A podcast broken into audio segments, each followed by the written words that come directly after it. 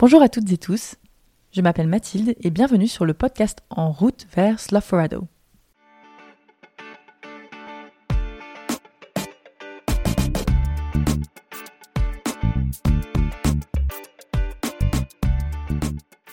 Pour cet épisode, je vous propose d'écouter Paul Sada, ingénieur à l'INSA Lyon, qui questionne les codes de sa formation et de son rapport au monde.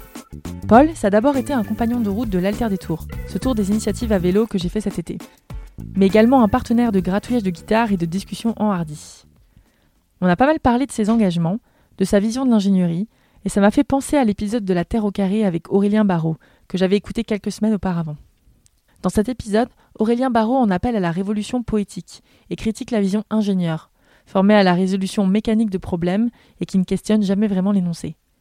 Or, pour lui, il est fondamental d'inventer d'autres rapports au monde, en passant par la poésie plutôt que l'ingénierie.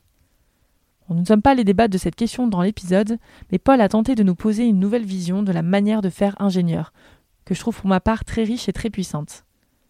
Je vous propose de l'écouter de ce pas, et je m'excuse par avance pour la légère nuisance sonore du bruit de fond des voitures qui passent. Les aléas d'enregistrement un petit peu à l'arrache. Allez, belle écoute Salut Mathilde.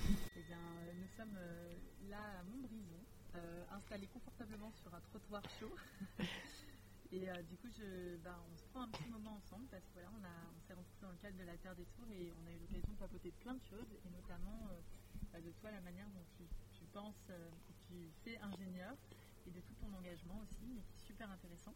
Et du coup, ben, merci beaucoup de prendre ce, ce temps avec moi de l'enregistrement. Avec plaisir. Et bien du coup, on va commencer par la traditionnelle question, Paul. Qui, qui es-tu? En quelques mots. Alors en quelques mots, euh, je pense que comme beaucoup de gens ici, ça va être compliqué, mais on va, essayer de le faire euh, efficace. Euh, du coup, moi, je m'appelle Paul Saada. Je suis, en, je suis en école d'ingénieur, donc à l'INSA Lyon. Ma spécialité, c'est censé être le génie électrique. Je dis censé, vous allez comprendre pourquoi après. Et actuellement, je suis en, en train de finir ma césure. Euh, qui du coup est une année entre guillemets de pause entre deux années d'études euh, pour un projet quelconque. hein. Et moi, mon projet, ça a été de, travailler avec euh, tout un tas de- de- d'enseignants de différentes écoles de l'enseignement supérieur sur de la formation pour les profs pour une ingénierie soutenable. Et voilà, et après j'ai plein d'autres petites casquettes, mais, je pense qu'on pourra déjà s'arrêter là. Génial. Euh, Est-ce que, euh, à quel moment en fait, tu te dis euh, dans ton parcours euh, qu'en fait la manière dont tu apprends l'ingénierie,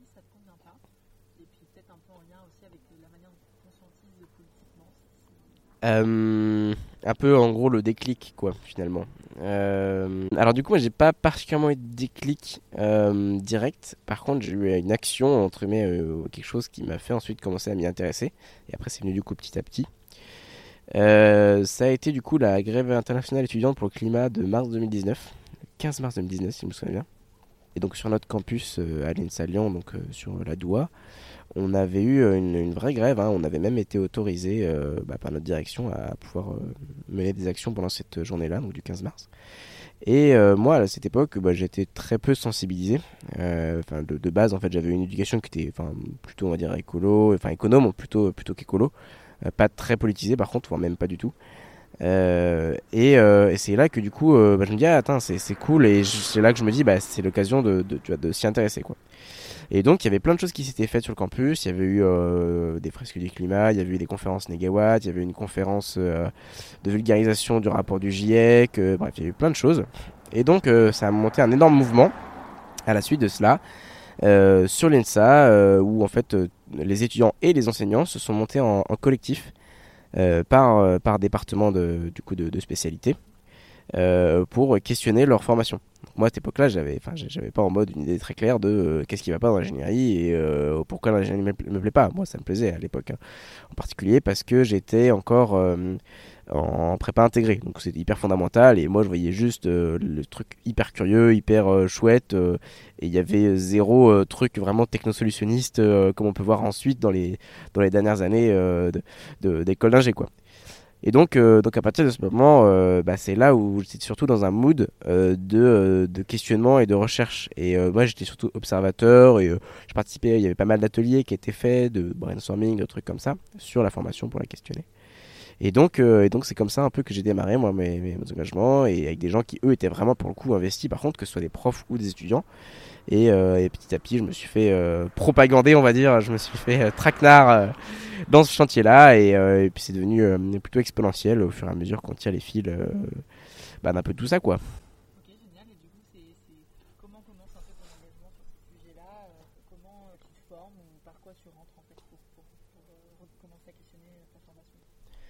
Bah, justement par ces collectifs en fait.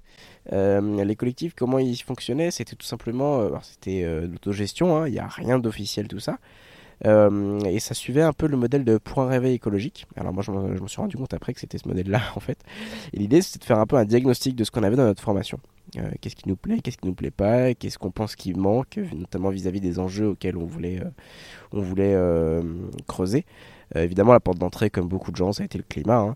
Euh, pendant longtemps, je suis resté un peu là-dessus. Euh, et puis après, euh, il y a des gens qui, eux, étaient sur d'autres domaines, notamment la biodiversité, qui m'ont dit, mais en fait, enfin, climat, c'est un truc peanuts par rapport à plein d'autres choses. C'est intéressant, mais il y a plein de trucs et le climat, il fait pas tout. Et si on pense uniquement par le climat, voilà, on va pas y arriver. Et, donc, c'est vraiment dans, au sein de ces collectifs, quand on faisait des ateliers, voilà, de, réflexion sur la formation, sur les enjeux, et on se formait aussi, par exemple, avec des méthodes comme l'arpentage. Euh, euh, bah, du coup, l'arpentage, c'est tout simplement une méthode de, entre guillemets, de lecture partagée, mais qui est beaucoup plus, beaucoup plus approfondie, euh, mais qui est issue de l'éducation populaire. Et l'objectif, c'est de prendre un bouquin, euh, on se sépare euh, dedans euh, les, parties que l'on veut que l'on veut lire. Donc ça permet de lire plus vite. Donc on a plusieurs, hein, par exemple on a une dizaine. Et, derrière le but c'est de faire une restitution non pas exacte transcrite de ce qu'il y a, mais une restitution de. il peut y avoir plusieurs questions hein, qui sont posées par celui qui organise l'arpentage. Ça peut être déjà brièvement un petit résumé et puis ensuite bah, qu'est-ce que t'en as qu'est-ce qui t'a marqué, qu'est-ce qui t'a questionné, euh, euh, qu'est-ce qui t'a fait changer des choses. Et du coup, après, ça, ça mène à des, débats et des réflexions là-dessus. Euh, ça te donne autant d'infos type bah, des, chiffres, des, infographies, des choses comme ça, que vraiment un questionnement personnel.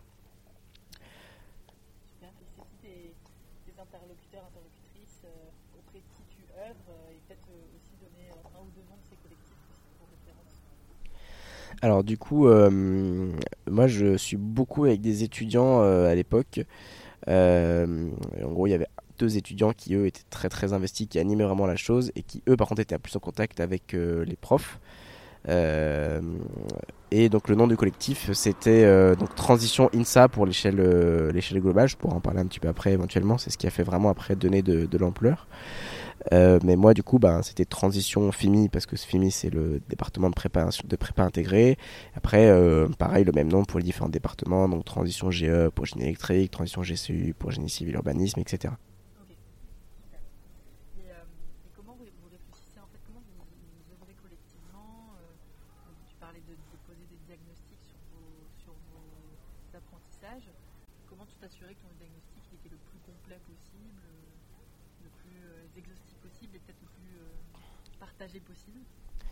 Alors il l'était pas vraiment. Mais dans l'idée, la méthode, c'était de se dire qu'on se euh, répartit. Il y a eu deux mouvements. Il y a eu un premier mouvement qui était de se répartir par matière. Euh, voilà, on a des matières euh, dans, forcément dans nos, dans nos, enseignements, et à chaque fois on se disait bah, qu'est-ce qu'on peut faire par rapport à ça? Qu'est-ce que c'est censé nous apporter? Qu'est-ce qui actuellement nous plaît, nous déplaît? Ce qui nous a aussi permis d'ailleurs de, de toucher la question de la pédagogie. Euh, puisque dans les transitions de manière générique euh, on parle beaucoup de pédagogie active et de voilà d'aller sur le terrain de rencontrer les gens ce genre de choses. Donc on a questionné le format euh, par exemple très descendant qu'on peut toujours avoir dans la plupart de nos cours. Donc ça c'était la manière d'être le plus exhaustif possible. C'était de faire des petits groupes par matière et d'aller faire des interviews en fait de profs en leur, questionnant sur leur matière sur ce qu'ils font ce qu'ils pensent des enjeux climatiques parce qu'à l'époque on faisait beaucoup sur le climat puis après ça s'est étoffé en posant d'autres questions plus détaillées du coup. euh, et ensuite, avec ces interviews, vous avez une compilation euh, globale qu'on pouvait aussi resoumettre euh, aux profs, puisque du coup, de ce, de ce collectif, comme je disais, il y avait aussi des profs. Ça a fait émerger des vrais groupes de travail après vraiment officiels pour l'INSA. Et du coup, tout ce qu'on avait fait, ça a permis d'inspirer et de démarrer vers où on va en fait. Et du coup, la deuxième forme qu'on faisait, mais du coup de manière beaucoup plus ponctuelle, c'était des ateliers de réflexion sur des trucs très spécifiques. Ça pouvait être par exemple sur, on prenait tous ensemble une matière ou un truc, je sais pas, je sais pas d'exemple en tête, et on traitait du fond et de la forme, mais de manière séparée. Et après, on en débattait. Par exemple, euh, euh, quand je parle de la forme, c'est souvent voilà, de la pédagogie, de comment on amène des choses, qu'est-ce qui est le plus pertinent. Euh, par exemple, sur les enjeux énergie-climat, bah voilà, Jean Covici, il fait des trucs très bien là-dessus. Bon, ok, est-ce qu'on demande aux gens de faire, par exemple, la pédagogie inversée, ils relisent la vidéo et puis après on en discute, on débat Est-ce qu'on on demande à quelqu'un d'autre de faire la conférence Voilà, est-ce qu'on réutilise les contenus, on les fait partager de notre manière C'est ce genre de choses, par exemple.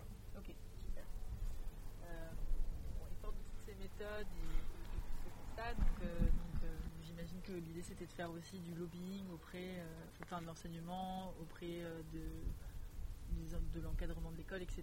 Donc euh, comment vous faites adhérer aussi à, vos propositions? Hmm. Question compliquée. Bah, comme je disais déjà, l'enjeu c'était probablement de ne. À l'époque, j'étais pas encore très très actif, hein, donc il faut que j'essaie de faire avec mes souvenirs. je pense que l'enjeu c'était d'éviter au maximum d'aller tacler les profs avec des revendications directes mais plutôt de les inclure dans un mouvement global. Et donc c'est un peu ce que je disais tout à l'heure avec les interviews en fait. C'est-à-dire que nous on avait des, choses qu'on voulait questionner ou on voulait réfléchir mais on n'avait pas forcément la science infuse en fait. On était que des étudiants, il y en avait qui étaient des étudiants qui étaient un petit peu plus euh, renseignés etc. Des profs un petit peu plus renseignés mais franchement aucun de nous n'était vraiment formé pour dire allez on va pouvoir faire ça dans la formation et euh, on sait exactement où on va. Et donc l'enjeu c'était aussi d'inclure euh, la diversité des profs avec nous. Et donc ces interviews pour moi ont vraiment aidé déjà à, faire se questionner les profs. Ça veut pas dire que déjà ils allaient dire ouais on va faire ça, on va faire ci, euh, même s'il y en a eu plein d'idées et qui maintenant sont en place sur différentes choses. Euh, c'était déjà les interpeller, dire en fait qu'est-ce que vous pensez de ça, vraiment de manière innocente parce qu'on n'avait pas la réponse. Donc ça, ça a permis quelque chose. Et puis ensuite, euh, comme je le disais, vu qu'il y avait des enseignants dedans, et qu'il y en avait dans tous les départements, la direction s'en est rendu compte aussi. Il y a les élus aussi étudiants qui s'en sont saisis un petit peu en disant Hey, il y a des étudiants qui revendiquent des choses, euh, ils ont envie de faire bouger, euh, on va peut-être les écouter. Donc ils sont allés présenter un peu ce qui se passait au niveau des, au niveau des instances décisionnelles de l'établissement. Et donc, à partir de ce moment-là, il y a eu un autre groupe de travail, cette fois-ci, qui s'est lancé, entre guillemets, en coordination plus ou moins avec la direction, avec la cellule des DRS, c'est-à-dire en gros l'équivalent d'un responsable RSE qu'on pourrait avoir dans une entreprise, mais pour une école. Euh, et en fait, c'est un truc ultra euh, diversifié où on a, qui est parti du coup de la fédération de tous les collectifs transition de département, donc qui s'est appelé Transition INSA. Et euh, Transition INSA a eu en gros une lettre de mission de, de, faire une lettre de cadrage au conseil d'administration pour dire bah, en fait comment on va faire évoluer la formation et dans quel chantier on va se lancer et comment. Et donc là-dessus, bah, il y avait autant d'étudiants donc de ces collectifs-là qui se sont penchés, que les membres de la cellule des DRS, que des membres de la direction, que des gens qui voulaient s'investir. Il y a même eu euh, je crois, des alumni qui sont venus. Et puis également, euh, donc on parlait de pédagogie tout à l'heure, il y a maintenant, je crois, dans quasiment tous euh, les établissements du supérieur, une cellule d'appui pédagogique qui en fait c'est de l'ingénierie pédagogique, c'est mm, des, personnes qui sont formées pour atteindre des objectifs pédagogiques et comment tu mets une méthode et un outillage associé. Donc l'idée c'était de pas décloisonner en mode ah on a juste du contenu et il faut balancer ça quoi et on, et on y va comme ça. voilà un peu comment ça s'est lancé.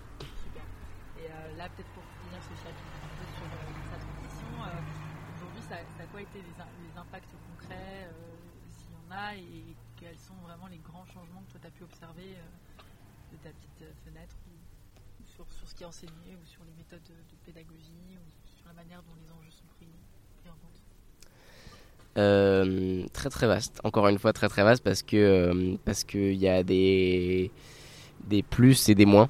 Euh, vraiment, ce qu'on peut voir, c'est que les gens sont maintenant, pour la plupart, enfin quand je dis les gens, c'est surtout les, profs, hein, les étudiants, il y a du turnover, donc donc ça, ça c'est pas très fiable comme information, mais plutôt côté des profs, on sent qu'il y a quelque chose en fait, qu'il faut qu'ils fassent quelque chose. Maintenant, le niveau de sensibilisation et d'investissement dessus Là, par contre, c'est extrêmement divers. Il y en a qui se sont servis presque pour faire du greenwashing. C'est-à-dire qu'il y en a beaucoup hein, qui disaient oui, mais on faisait déjà euh, du, du, DDRS. Ce qu'on appelle DDRS, hein, c'est ce que moi je vais appeler euh, enjeu socio-écologique. Parce qu'en gros, dans le jargon, ça veut dire développement durable et responsabilité sociétale.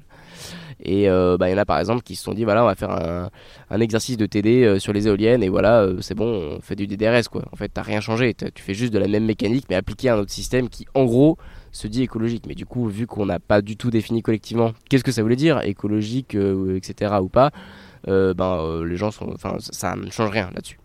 En termes de, de, positif, par contre, ceux qui voulaient s'investir ont maintenant la place de s'investir. Et ça, c'est un truc super. Il y, a un, très très bon rapport du, Shift Project. qui a été fait en partenariat justement avec le groupe INSA sur bah, que pouvaient faire en fait les acteurs euh, les différents acteurs dans l'établissement, que ce soit les directions, les enseignants, les étudiants. Et dans les directions, en fait, euh, le fait de mettre euh, en avant une politique de, voilà, de, de, faire, évoluer la formation, d'inclure ces enjeux-là, même si ça peut être du greenwashing, tout ce qu'on veut, au moins ça laisse la place à ceux qui voulaient s'investir de l'avoir. Alors qu'auparavant, ils étaient traités comme des, enfin, comme des, voilà, les babos, voilà, les extrêmes de gauche, etc. Alors que maintenant, ils ont une vraie légitimité, ce qui leur permet d'avoir plus de, plus de, pouvoir d'action. Et parfois, mais ça c'est encore assez rare, nous on a la chance de pouvoir avoir ça à l'INSA, des financements. À l'INSA, on a vraiment eu vraiment beaucoup beaucoup d'argent euh, pour, euh, pour, pour, travailler là-dessus parce qu'en fait, on a fait une transformation de fonds. C'est-à-dire que euh, a vraiment des nouveaux modules dans le tronc commun partout, de la première à la cinquième année, chaque année, qui doivent émerger. Donc c'est vraiment un truc à créer de zéro. Euh, donc encore une fois, c'est euh, un niveau de la place que ça laisse aux gens qui veulent s'investir, c'est génial. Euh, la seule contrainte, c'est le volume horaire. Et puis après, ça fait des problèmes, bien sûr, de ben, si tu mets de la place, ça vire aussi d'autres profs. Donc ça, ça crée des tensions. En termes d'impact, c'est ça qu'on a vu aussi beaucoup. Hein, c'est que des profs qui auraient pu être investis, qui auraient pu s'engager par rapport à leur matière, la contextualiser, essayer de donner des, des, des trucs un peu plus concrets. Euh, en fait, ils se retrouvent à ne plus avoir envie parce qu'ils se font déposséder de leur matière parce qu'ils doivent perdre du volume pour pouvoir intégrer l'autre module. Donc après, euh, ça c'est une question de gestion de projet, entre de management et comment tu communiques autour de ce que tu fais euh, et, comment on vient intégrer, on vraiment faire comprendre qu'on ne veut pas les virer de leur matière, mais qu'en fait on peut pas tout enseigner aujourd'hui, même aujourd'hui, euh, ce qu'ils appellent les fondamentaux, parce qu'on entendra ça partout dans l'enseignement supérieur, tous les profs qui, euh, à qui on va raboter un peu des matières pour une question de budget ou pour une question de, on veut rajouter d'autres cours, euh, ils vont tous vous dire, ah, mais ça c'est fondamental, on peut pas, les, les, ingénieurs ils seront pas assez bons. En fait, on peut tout dire que tout est fondamental et que ça dépend vraiment de chacun. Et en fait, euh, aujourd'hui, avec l'étendue des connaissances, ça ne veut plus rien dire fondamental. Si on voulait traiter tout ce qu'on appelle fondamental, il faudrait genre 10 ans. Enfin, et encore, ce n'est pas possible. Donc, c'est des choix politiques à faire. Et, ça, une fois que les profs en ont conscience, euh, et qu'on fait pas ça juste parce qu'on n'a rien à foutre dans la matière, mais juste parce qu'il faut faire des choix et qu'on veut bien sûr qu'ils soient inclus dans les choix et qu'on veut absolument réfléchir, mais du coup à quel ingénieur on veut. Euh, ça va un peu mieux quoi. Mais euh, c'est encore une fois la question de la politisation de, euh, des connaissances et tout ça. Ok, génial. On va passer sur peut-être une deuxième partie, toi, ton expérience en lien avec ces questions-là, que je voulais aborder. C'était justement ce que tu as fait pendant ta césure. alors, j'ai peut-être déjà placé le contexte de pourquoi cette césure. Euh, j'ai basculé un peu côté prof à partir de ce moment-là déjà. Euh, j'ai pris cette césure à la suite du Covid, un entre-deux de Covid. Euh, donc j'ai démarré en, ma césure en septembre 2021, mais j'avais déjà l'idée en tête depuis globalement euh, février 2021. moi j'étais rentré du coup en département de spécialité, et les départements de spécialité sont forcément plus professionnalisants. C'est-à-dire que moi je suis ingénieur électrique, euh, et on va euh, forcément aller rentrer un peu plus dans euh, voilà, les moteurs, les machins, vraiment beaucoup plus appliqué. Et donc forcément, puisque l'ingénierie, ça doit servir l'industrie, on parle beaucoup d'industrie. Par contre, ah non, on ne dit pas absolument l'industrie, à quoi c'est lié politiquement, économiquement, tout ça. Hein. ça, on se garde bien d'en parler, bien sûr. Parce que la technique et la science, c'est neutre, hein, évidemment, avec beaucoup d'ironie. Euh, et donc ça, euh, moi, ça m'avait pas mal gavé parce que je, enfin, de plus en plus, euh, ça faisait quoi, deux ans maintenant que je commençais à m'intéresser à ces questions-là, donc des enjeux socio-écologiques, et donc je devenais de plus en plus critique et de plus en plus politisé et, et à voir que en fait, on traitait pas du tout de ces questions-là dans les courses. Ça commençait vraiment à me saouler et avec la charge de travail que ça me donnait, j'arrivais même pas à faire euh, mes engagements à côté, quoi. Mes engagements avec les collectifs de transformation de, voilà, de la formation ou autre. Et puis même, les étudiants s'étaient barrés avec le Covid en fait. C'est-à-dire que j'étais un peu tout seul à mener le bateau, j'avais plus d'énergie et je trouvais plus de sens. Et du coup, je me suis dit, bah en fait, cette césure, elle va avoir un peu euh, trois gros enjeux. Euh, un enjeu purement on va dire personnel égoïste, c'est laissez-moi du temps, j'ai envie de faire mes engagements tranquilles. un enjeu stage carrière en mode super en fait j'avance mais je sais même pas vers où j'avance c'est à dire que c'était vraiment le moment où tu commences à, perdre sens dans la vie et dire mais pourquoi je suis ingénieur en fait ça sert à quoi d'être ingénieur? En fait c'est quoi ingénieur? Et, du coup tu te dis bah vu qu'on parle pas de ça dans nos cours et qu'on ne donne absolument pas la place de réfléchir à ce que c'est qu'ingénieur pourquoi on le fait etc bah en fait il faut que je me prenne le temps parce que sinon je l'aurais jamais et que j'arriverai à la fin, je vais me faire recruter par les grosses boîtes, etc. Parce que bah, c'est ce qui va le plus facilement à nous et euh, je m'aurais jamais questionné sur vraiment pourquoi je faisais ça. Donc je voulais éviter ça. Et le troisième enjeu, euh, c'était de pouvoir, euh, moi, explorer beaucoup plus des alternatives, entre guillemets, de quelque sorte qu'elles soient. vraiment, je ne me suis pas vraiment restreint. L'idée était de dire autant dans l'enseignement et dans ce que je faisais, je voulais avoir autre part que l'INSA, parce que j'avais déjà un peu marre aussi de, de, ce qui se passait là. Et moi, je connaissais déjà où est-ce qu'on allait. Euh, mais aussi dans d'autres domaines, donc par exemple effectivement là sur la terre des tours, euh, pouvoir faire des road trips en vélo, rencontrer des gens qui étaient dans d'autres domaines, euh, parce que évidemment c'est un truc qui va être hyper riche, que ce soit parce que moi mon cœur de métier, enfin de ce que j'aime franchement c'est l'enseignement, mais on aura besoin en fait des points de vue différents, des gens de terrain, des collectifs, des assos, de, parler des luttes aussi. Euh, mais de le reconnecter bien sûr euh, avec le, système actuel, le système industriel, le système économique. Euh, et ça, on pourra en reparler un petit peu après de quelle méthode pour transformer les choses. Mais donc du coup, voilà, moi c'était un peu de ces, trois grands enjeux-là. comment ça s'est passé concrètement? Il se trouvait que j'avais un, un, prof qui était engagé dans les différents collectifs et qui était assez proche des étudiants et que moi je connaissais bien, qui euh, faisait partie d'un appel à projet euh, où il y avait des financements du ministère euh, pour bosser sur en gros la soutenabilité de l'ingénierie, l'ingénierie soutenable. Et mais lui, il avait pris ça, enfin, il a juste vu ça, et il, a mis quelques lignes pour avoir des sous, mais il savait pas du tout quoi en faire. et quand moi je lui ai dit que je voulais faire une césure et que j'exprimais un peu bah, ce que je viens d'expliquer là de, de, ce que j'avais envie de faire, il m'a dit ah bah peut-être que ça pourrait t'intéresser et tout. Et donc, euh, après euh, deux, trois petites discussions, réunions, bah voilà, été financé pour mon année euh, pour, entre guillemets, faire ce que je voulais. Parce que globalement, bah, le projet, il y avait pas, enfin, il y avait des attendus, mais c'était vraiment extrêmement libre. C'est vraiment ce genre d'appel à projet où tu travailles sur une thématique. le, ceux qui financent, donc le ministère, enfin l'ANR, l'Agence nationale de la recherche, ils demandent des, des, des, des, quantifications, etc. Mais en soi, tu peux en faire ce que tu veux. Et donc du coup, euh, bah moi j'avançais euh, de manière assez libre, pas avec un gros carcan. Et l'enjeu pour moi c'était donc d'essayer de faire le lien entre euh, ce qui se passait à l'INSA sur la formation et ce qui pouvait se passer dans d'autres écoles. pour donner un peu de plus de précision, parce que là c'est peut-être pas très clair, ceux qui avaient répondu à l'appel à projet, c'était un consortium d'écoles en fait, d'écoles d'ingé ou d'universités où il y a de l'ingénierie dedans. Euh, avec des, enseignants qui, euh, bah, comme moi ou comme celui qui m'a recruté donc à l'INSA, euh, essayaient de faire bouger des choses. Et donc cette fameuse ingénierie soutenable, ça a été avec une certaine forme de méthodologie. Des contenus qu'on a, qu'on a théorisés, mis par rapport à une certaine arborescence, etc pour former les profs en fait. Parce qu'on se dit il faut former les étudiants, mais en fait, comme je l'ai dit tout à l'heure, euh, dans nos collectifs euh, un peu informels où on a essayé de faire changer les choses, il euh, n'y a aucun de nous qui est vraiment compétent pour dire il faut faire ça, ça, ça, ça, ça, et c'est bon, on est, on est formé et puis le monde va changer. Non, en fait, on ne sait pas, on n'en sait rien. Pour comprendre, en fait, l'idée c'était comment on fait en sorte que les profs aient les bonnes, accès aux bonnes ressources pour pouvoir enseigner demain l'ingénierie soutenable. Exactement, c'est ça l'idée. Ouais, carrément, carrément. J'allais ouais, venir juste après, justement. Euh, effectivement, ça peut paraître un peu bullshit comme ça, ingénierie soutenable, euh, comme ingénierie durable, développement durable, tout ce qu'on dit. Et du coup, bah forcément, on, s'est dit, on va éviter de tomber là-dedans. Donc, on s'est posé euh, la question de qu'est-ce que ça voulait être. Il y a aussi des gens qui ont taffé là-dessus. Il y a des, il y a des thésards, il y a des gens qui ont réfléchi à des modèles, notamment par référentiel de compétences, de ce que pourrait être une ingénierie soutenable. Et donc on a fait une sorte de euh, méta-analyse euh, de ce que les gens avaient travaillé là-dessus Donc il y a un référentiel par exemple de l'UNESCO qui, était sorti il y, a, quelques années, un référentiel du Shift Project, il y a le référentiel du manuel de la grande transition.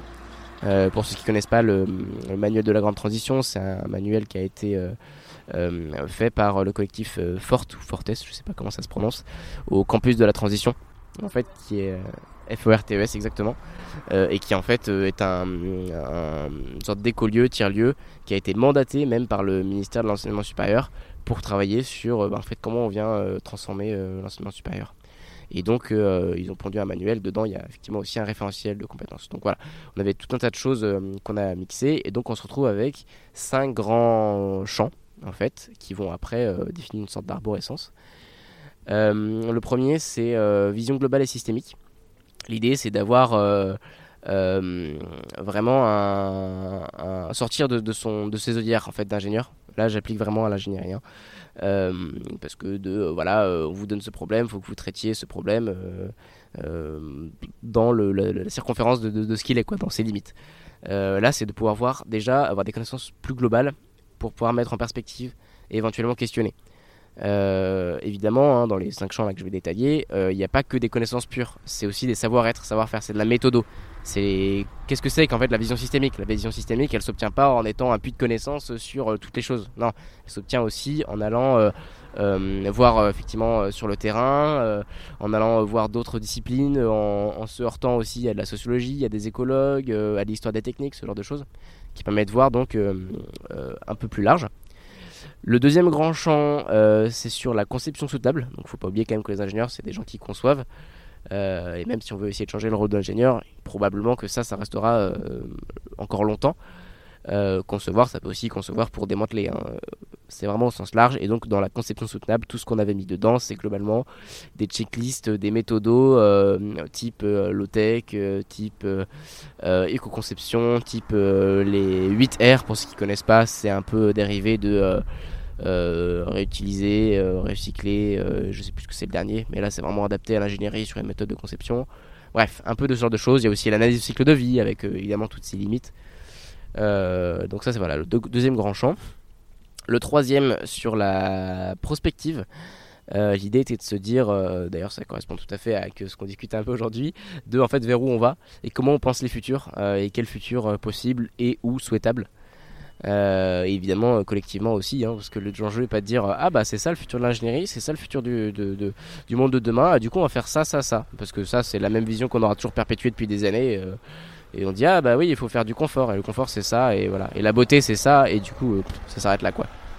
Du coup, là, l'idée c'était de réfléchir à des méthodes aussi de, prospective, notamment avec l'anthropocène, prendre conscience de son passé pour penser les futurs. Euh, il y a plein de gens qui ont théorisé plein de choses là-dessus intéressantes, hein, notamment euh, par exemple Jean-Baptiste Fressoz sur, euh, les récits de l'Anthropocène, Christophe Bonneuil aussi. je m'étalerai pas là-dessus, je suis pas le plus connaisseur, je connais surtout des références. Les deux derniers champs, c'est éthique et action. pour moi, ils sont assez liés. l'éthique, c'est l'éthique de l'ingénieur et la responsabilité de l'ingénieur aux différentes échelles. Euh, en France, c'est très très peu développé. En fait, euh, tout ce qui est les questions de responsabilité et d'éthique, euh, ça l'est beaucoup plus dans le monde anglo-saxon et notamment aussi aux États-Unis et au Canada, parce que eux, ils ont un code déontologique du métier de l'ingénieur, alors que nous, on n'a pas du tout ça en France. Et, du coup, on est juste cadré, par exemple, par la, la CTI, la commission des titres d'ingénieur, qui permet de valider si on a les diplômes. Euh, et, du coup, euh, ben, il y a des, quelques personnes qui ont essayé de, faire euh, infuser en France en fait, les travaux du monde anglo-saxon. Donc ça commence petit à petit. Donc il y a un ouvrage en 2019 qui fait maintenant grosse référence.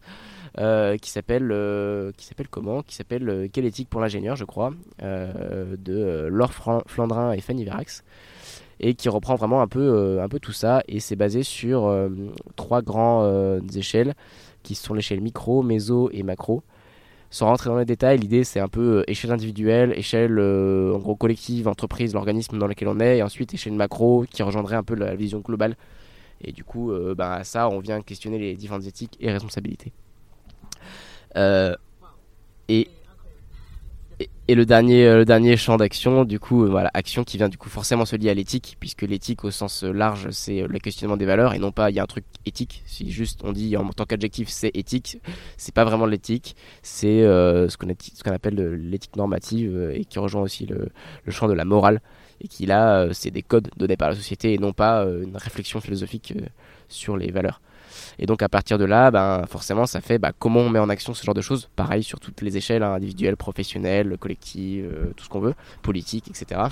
Et donc forcément, ça vient se nourrir à chaque fois avec les différents champs qu'on avait au-dessus. Hein. On a besoin de réflexion sur l'éthique pour pouvoir euh, mettre en action certaines choses et comment on met en action avec les autres, comment on travaille collectivement pour mettre en action des choses, comment on définit ensemble des objectifs et donc comment on définit des futurs, prospectives.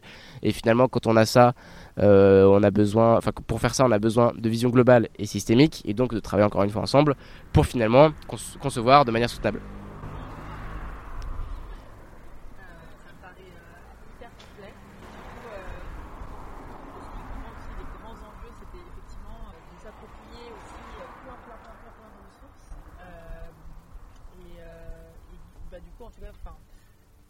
j'ai plutôt une question, plutôt, j'ai plutôt faire une question ouverte. Euh, justement, euh, comment, quand, quand, tu parles de cette arborescence en fait, comment tu, fais en sorte euh, qu'elle soit compréhensible et comment tu travailles aussi à, à l'appropriation par les personnes de cette arborescence-là En tout cas, s'il y a des choses qui ont été faites, ou en tout cas que toi, tu aurais aimé faire, parce que je vais comprendre que ça n'avait pas été. Euh, ouais, exactement. Tout n'a pas été accompli comme je le voulais. Euh, dans l'idée, en fait, on avait effectivement une, euh, un mode de travail qui se veut collaboratif euh, en open source. Alors pas tout à fait open source, mais au moins avec une licence Creative Commons. avec un logiciel libre. Donc, vraiment, l'objectif c'était que les gens viennent progressivement s'inclure dans la démarche et que nous on n'est pas juste pensé voilà toute naissance et boum on a tout et tout est bon et c'est calé. Non, parce que ça serait complètement à l'inverse de ce qu'on veut et de, s'ouvrir à, ceux qui connaissent aussi des choses, etc. Euh, l'enjeu, euh, c'était de se dire, euh, en fonction de, de, gens qui on s'adresse, donc en l'occurrence plutôt quand même des, profs, qui peuvent être spécialisés dans un domaine ou non, comment on les fait rentrer et donc comment on les fait rentrer eh ben, alors il y a eu plusieurs choses. Donc un truc qui aurait dû être fait, c'est de faire vraiment une arborescence euh, telle qu'elle est actuellement. C'est-à-dire qu'elle soit pas complète, mais qu'il y ait par exemple une sorte de mapping euh, où les, choses viennent euh, s'interpénétrer et on voit clairement ah oui tiens ça ça va là ces questions là de biodiversité bah, ça rejoint tel truc tel truc et je peux retrouver le cours à tel endroit moi en tant que proche je peux aller voir ce que c'est si je connais bah, je peux aller ensuite poser mon regard critique dessus et ajouter des choses faire des commentaires le but c'est vraiment que ce soit constructif une communauté académique quoi euh, donc ça, ça n'a pas été fait. Hein. Il y a eu un début, mais vraiment en interne et c'est pas public. Euh, euh, je trouve ça très dommage. J'espère qu'il y aura ça à terme. mais bon, là, je, ne peux pas m'avancer. mais par contre, en termes de logiciel et de comment s'y retrouver vraiment dans les cours, on a un outil d'ingénierie pédagogique en fait, qui est pensé justement pour euh, une démarche pédagogique. Je sais pas trop comment l'expliquer plus que ça. L'idée c'est de sortir du paradigme euh, de euh, j'écris mon, mon, PowerPoint comme ça de but en blanc, j'écris mon PDF et, voilà c'est fait. Là c'est vraiment de penser par d'abord les objectifs, à qui je m'adresse, les mots clés associés, donc qui vont permettre aussi d'aider à la recherche pour ceux qui cherchent des cours sur une telle thématique ou autre. et puis ensuite on divise en fait tous les modules en grains. Et l'idée de ça, c'est de se dire que tu as des grains de différents niveaux. Euh, par exemple, un grain de niveau 1, c'est peut-être voilà, la définition de l'analyse de cycle de vie. C'est un truc euh, basique euh, qu'on peut donner un peu partout si on veut faire un cours d'introduction sur l'analyse de cycle de vie. Et donc ce grain-là, il est valable pour n'importe pour n'importe pour n'importe quoi et on peut le mettre dans n'importe quel module. Et en faisant en fait une sorte de base de données de grains pédagogiques. Donc le grain aussi c'est environ 10 à 15 minutes d'attention d'un étudiant en faisant un ensemble de grains et une base de données de grains, on peut reconstruire des modules différents. Et donc les profs peuvent aussi faire euh, leur propre module, adapté au nombre d'heures qu'ils ont, adapté euh, au niveau qu'ils veulent donner euh, les cours, etc.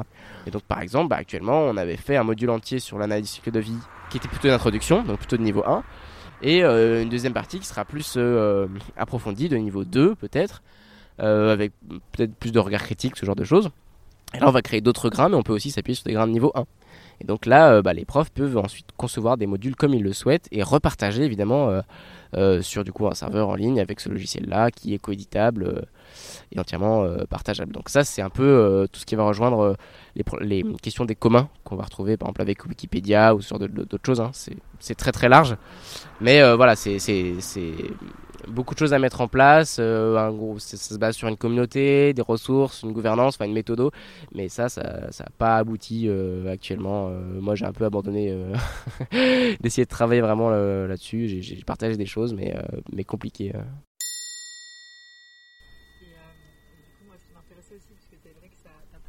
À, ce niveau-là, c'est pour toi, peut-être, est-ce que c'est quoi un peu les grands piliers Tu les as déjà un peu évoqués?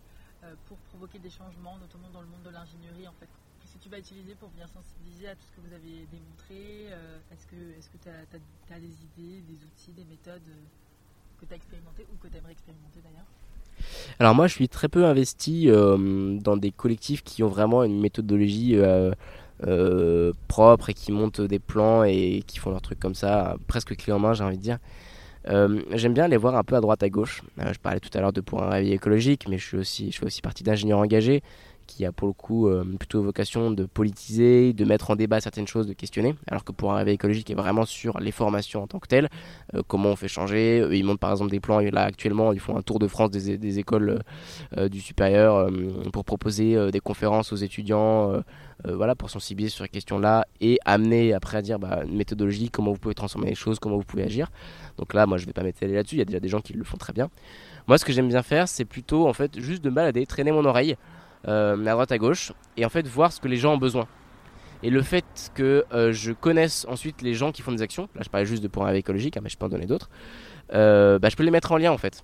Et par exemple, récemment, euh, euh, je sais même plus comment je me suis retrouvé là-dessus. Si, euh, par le Discord justement d'ingénieurs engagés, il y avait des étudiants de l'ENS Paris-Saclay qui avaient commencé déjà il y a un ou deux ans à essayer de faire des trucs, à, à, un peu faire une sorte de lettre de revendication de ce qu'ils voudraient auprès de leur direction et un truc vraiment, vraiment plutôt bien bien poussé.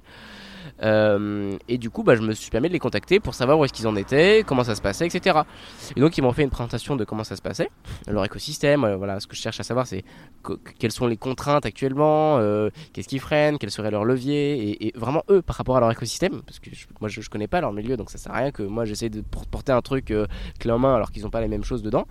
En particulier, par exemple, la différence moi, que euh, j'ai pu voir avec l'ENS, c'est que l'ENS, ça forme à des profs. Et même si dedans, euh, euh, il y a aussi des branches d'ingénierie, bah, moi, l'école d'ingénieur dans laquelle je suis à l'INSA, c'est vraiment pour former des ingénieurs. Donc en fait, les enjeux ne sont pas du tout les mêmes parce qu'ils forment des spécialistes à l'ENS.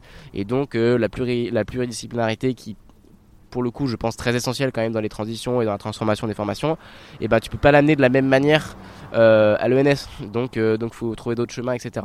Et donc, euh, j'ai discuté avec eux. Et puis par rapport à leurs besoins, bah, moi je connaissais d'autres gens qui dans d'autres écoles, qui, pouvaient être profs, pédagogues ou autre chose, pouvaient répondre à leurs questions ou avaient déjà réfléchi à la question. Et je leur proposais de se faire une réunion ensemble, etc. Et ensuite, bah, moi je, je, lâche les bateaux. À maintenant qu'ils sont en lien, qu'ils ont leurs questions, je laisse faire leur vie. Quand ils ont des besoins, moi je reviens allez, bah, une fois tous les six mois leur faire un coucou. mais pas vraiment en mode je fais c'est pas de l'accompagnement, c'est vraiment juste, bah, ça m'intéresse, du coup je vais voir comment ça se passe, et en fonction de comment ça évolue, je vois si je peux leur donner des coups de main, quoi. Mais je vais pas forcément beaucoup plus loin que ça. Et en fait, le fait de faire ça, et quand moi du coup je participe aux réunions euh, de mise en lien, on va dire, entre les gens, bah moi ça m'apprend aussi des choses. Et donc il y a des fois où je peux devenir entre guillemets spécialiste sur des questions où je peux répondre moi-même, mais d'autres fois, bah, j'ai juste à, retransmettre, quoi. Donc moi c'est ça euh, pour ma leviers. Euh, je peux en citer plein de, de, gens qui ont déjà pensé des, des, leviers, etc. Mais moi personnellement, je n'agis pas comme ça. Quoi. il y a une question quand même qui m'intéresserait. Euh, pour toi, un bon ingénieur, c'est qui? C'est quoi? Bah, c'est bien, ça va faire un peu le lien parce que pour moi, ça va rejoindre un peu tout. Euh, il faut être humain. Moi, ça me fait beaucoup rire. et clin d'œil s'il y a des insaliens, profs, direction ou étudiants hein, qui écoutent ce podcast un jour. on nous dit on est des ingénieurs humanistes. D'accord, parce qu'on a 20% de SHS dans notre formation. Ok. SHS, sciences humaines et sociales, les humanités globalement. Euh, je sais pas, je sais pas comment définir humain. Moi, pour moi, humain, je définirais comme déjà quelqu'un qui serait euh, assez humble, en particulier l'ingénieur. Euh, on ne questionne jamais euh, la hiérarchie des savoirs, euh, c'est-à-dire que souvent on dit les sciences dures, les sciences abstraites, les sciences pures, elles sont tout en haut, elles sont presque sacralisées parce qu'elles sont rationnelles, parfaites, elles coulent de, de source, tandis que les sciences molles, les sciences humaines, la socio, etc., elles sont souvent en bas de l'échelle et très peu considérées. Et en fait, pour moi, déjà, un bon ingénieur, c'est quelqu'un qui sort de son piédestal et qui arrête de se dire que la science, la technique entre guillemets, euh, c'est neutre parce que regardez, c'est hyper rationnel, c'est hyper clair, etc. Euh, et donc, que ce soit dans les transformations pour la formation ou pour autre chose, il faut absolument pas se dire ah mais c'est ça qu'il faut faire comme pour le climat. Ah oui regardez il faut qu'on descende à 2 tonnes et donc il faut absolument qu'on fasse ça ça ça ça ça. Alors qu'en fait bah, ça va juste mettre plus de problèmes au part ça fait ça peut amener à du technosolutionnisme qui va faire qu'on fait souvent juste du décalage d'impact.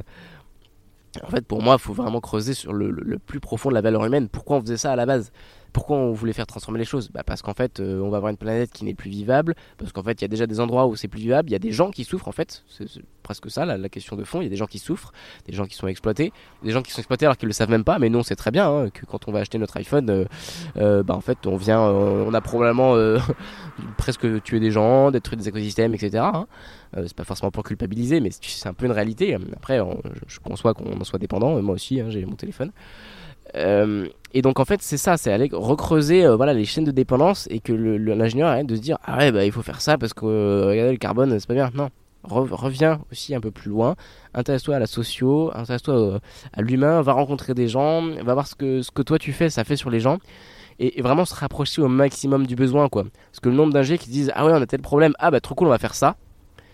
Alors que c'est complètement déconnecté de la réalité bah en fait il y en a beaucoup, beaucoup trop même. Et tous les gens qui font des startups, des machins, des bidules, les startups euh, pour réduire les émissions de CO2, euh, pour moi c'est un bullshit énorme parce que derrière ça fait un matraquage euh, commercial, marketing, coup de pub, etc. qui va du coup avec un objectif de, croissance, encore une fois, bah, faire que tu vas plus détruire les choses parce que dans ce que tu fais bah oui tu as de l'énergie grise bref encore une fois on revient à la vision globale et systémique et donc voilà c'est ça pour moi c'est que l'ingénieur il, il, sort de son piédestal et qu'il soit vraiment au service des gens et non pas, enfin des gens euh, vraiment du besoin humain quoi. Le, le, le, plus proprement possible et qui se questionne à chaque fois dans qu'est-ce qu'il fait, quel impact ça va avoir, sur quelle échéance, euh, enfin sur quelle échéance, sur quelle temporalité, euh, sur quelle géographie. Euh, tu dis tu vas faire un truc pour une telle personne à tel endroit, tu vas lui mettre son panneau photovoltaïque. Ben, en fait, ton panneau photovoltaïque, ça, entre guillemets, ça va rendre autonome la personne, mais c'est pas du tout autonome. Ton panneau photovoltaïque, il a été produit à je sais pas, je sais pas quel endroit, importé, etc. Donc voilà, pour moi, c'est vraiment toutes ces questions-là de revenir au maximum à, l'échelle locale pour que l'ingénieur comprenne ce qu'il fait, quoi parce qu'on est tellement haut niveau aujourd'hui, on utilise des logiciels hyper complexes, on fait une expertocratie monstrueuse, les gens savent même pas ce qu'on fait. L'ingénieur, faut qu'il redescende, faut qu'il redescende de son piédestal. Et c'est un peu aussi ce que veulent dire les, les low-tech. Euh, l'ingénieur de demain, c'est aussi entre guillemets un ingénieur low-tech. Euh, alors il y a beaucoup de gens qui vont dire les low-tech, euh, c'est euh, ça va être un instrument, quelque chose comme ça. Les low-tech, tu peux aller voir beaucoup plus loin que ça. C'est une démarche, c'est un mouvement, c'est une philosophie et qui n'est même pas toute tracée. Tu as des gens qui ont des penseurs, tu as Philippe Biwix, le low-tech lab, etc., qui ont pensé différentes choses, qui ont essayé de mettre des mots-clés dessus, des valeurs, une question d'autonomie, de partage, d'appropriation, ce genre de choses. Mais en fait, ça va vraiment dépendre de ce que les gens veulent en faire. Et c'est donc autant un mouvement, une philosophie que une matière, un produit fini entre guillemets. Donc un ingénieur low-tech, c'est quelqu'un qui va repenser voilà euh, son échelle, euh, qui va les questionner avec les usagers, qui voit euh, un, peu voilà des différentes choses et qui peut faire des erreurs en fait. Et, et s'il fait des erreurs à une échelle locale, bah, petite, etc., bah, c'est pas grave, il va se perfectionner utiliser les savoir-faire empiriques, utiliser les savoirs artisans. Euh, aujourd'hui, les ingénieurs, ils savent même pas. Euh, là, c'était très drôle à l'Alta des Tours. Moi, euh, je suis en école, je suis encore en école d'ingé. Il y en a une autre qui deux autres, je sais plus combien, qui sont sortis d'école d'ingé, qui savent pas planter un clou. Enfin, je veux dire, c'est pas du tout pour critiquer la personne, c'est vraiment pour critiquer la formation. Et aujourd'hui, les ingénieurs, on est sur un piédestal, on sait même pas planter un clou. C'est grave.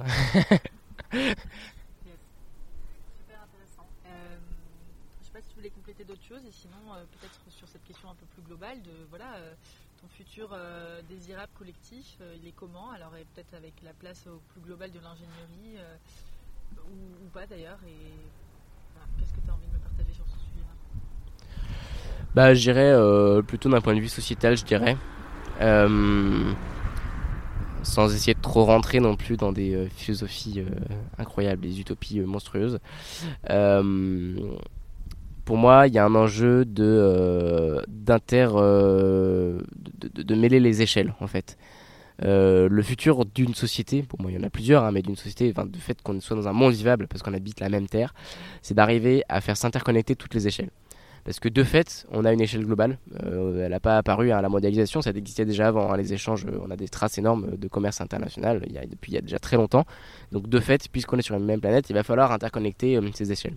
Donc des enjeux, entre guillemets, aujourd'hui qu'on pourrait appeler de géopolitique. On a ces enjeux d'échelle locale pour revenir aux plus, propres besoins des gens euh, et de, l'humanité finalement. On est humain, on a besoin de liens sociaux. Euh, moi, moi j'ai besoin de, de partager, de, de comprendre, et même si c'est pas grand chose, quoi. J'ai pas besoin d'aller inventer le super système qui va révolutionner, on s'en fout. Mais peut-être tu vas mourir demain, t'en sais rien. Juste, t'es là, tu partages avec des gens, tu partages des bonnes choses. Euh, et pour moi, l'idée, c'est quand même d'avoir un minimum de compréhension de ce qu'on partage avec, avec les gens aujourd'hui. Ça ne vienne pas impacter les générations futures, d'autres gens sur la planète, etc. Donc, voilà, les échelles, échelle de temps, échelle géographique. Euh, donc voilà, ça c'est un peu l'enjeu. Et ensuite, dans un modèle un peu de société, bah forcément euh, de, euh, de, circularité. Le modèle du donut de Kate Rebirth qui est, qui est intéressant aussi pour penser bah, avec une espèce de plafond finalement de, de, limite entre mes planétaires, mais bon, qui, qui, est encore une fois très critiquable hein, sur plein de points de vue. Et en même temps, un peu un socle social et humain qui nous dit voilà, ça, ça a une bonne vie, mais qui de fait serait toujours à réévaluer en fonction des localités. Donc hop, on revient à la question des échelles. Voilà, moi c'est un, modèle de circularité, un modèle de euh, plafond euh, pour pas tomber dans euh, l'ubrisme, comme diraient les Grecs, la démesure, et en même temps avoir le, pouvoir vivre à peu près correctement, pouvoir manger, boire. Potentiellement un minimum de confort, pas voilà, se retrouver forcément toujours impacté, une notion de résilience hein, toujours, parce qu'aujourd'hui on a l'impression d'être ultra résilient parce que on peut on peut ployer à tout, on peut pallier à, tout ce qu'on veut, mais en fait on se rend compte que nos systèmes peuvent être ultra fragiles. Et donc c'est ça pour moi l'enjeu, c'est une société qui soit résiliente et qui arrive à, pour, pour, cette résilience, matcher les différentes échelles. Et pour ça on a besoin, je pense, de, de, de, ce fameux humanisme euh, réel et qui passera euh, par euh, ben, le fait qu'on est une espèce parmi d'autres, qu'on est un être humain parmi beaucoup d'autres, qu'on n'a pas la science infuse. Euh, et pour revenir à l'ingénieur, euh, descendre ton piédestal, mec. pas parce que tu as fait bac plus 5 et qu'on t'appelle l'élite de nation que euh, bah en fait tu sais pas que tu sais pas faire tu sais pas planter un clou. Trop cool. Merci beaucoup. Bah merci à toi, c'est très chouette. Voilà, j'espère que l'épisode vous a plu et saura vous inspirer pour penser l'ingénierie autrement. N'hésitez pas à me contacter par mail à slothforado.gmail.com ou sur Instagram. A très bientôt sur la route de Slothforado.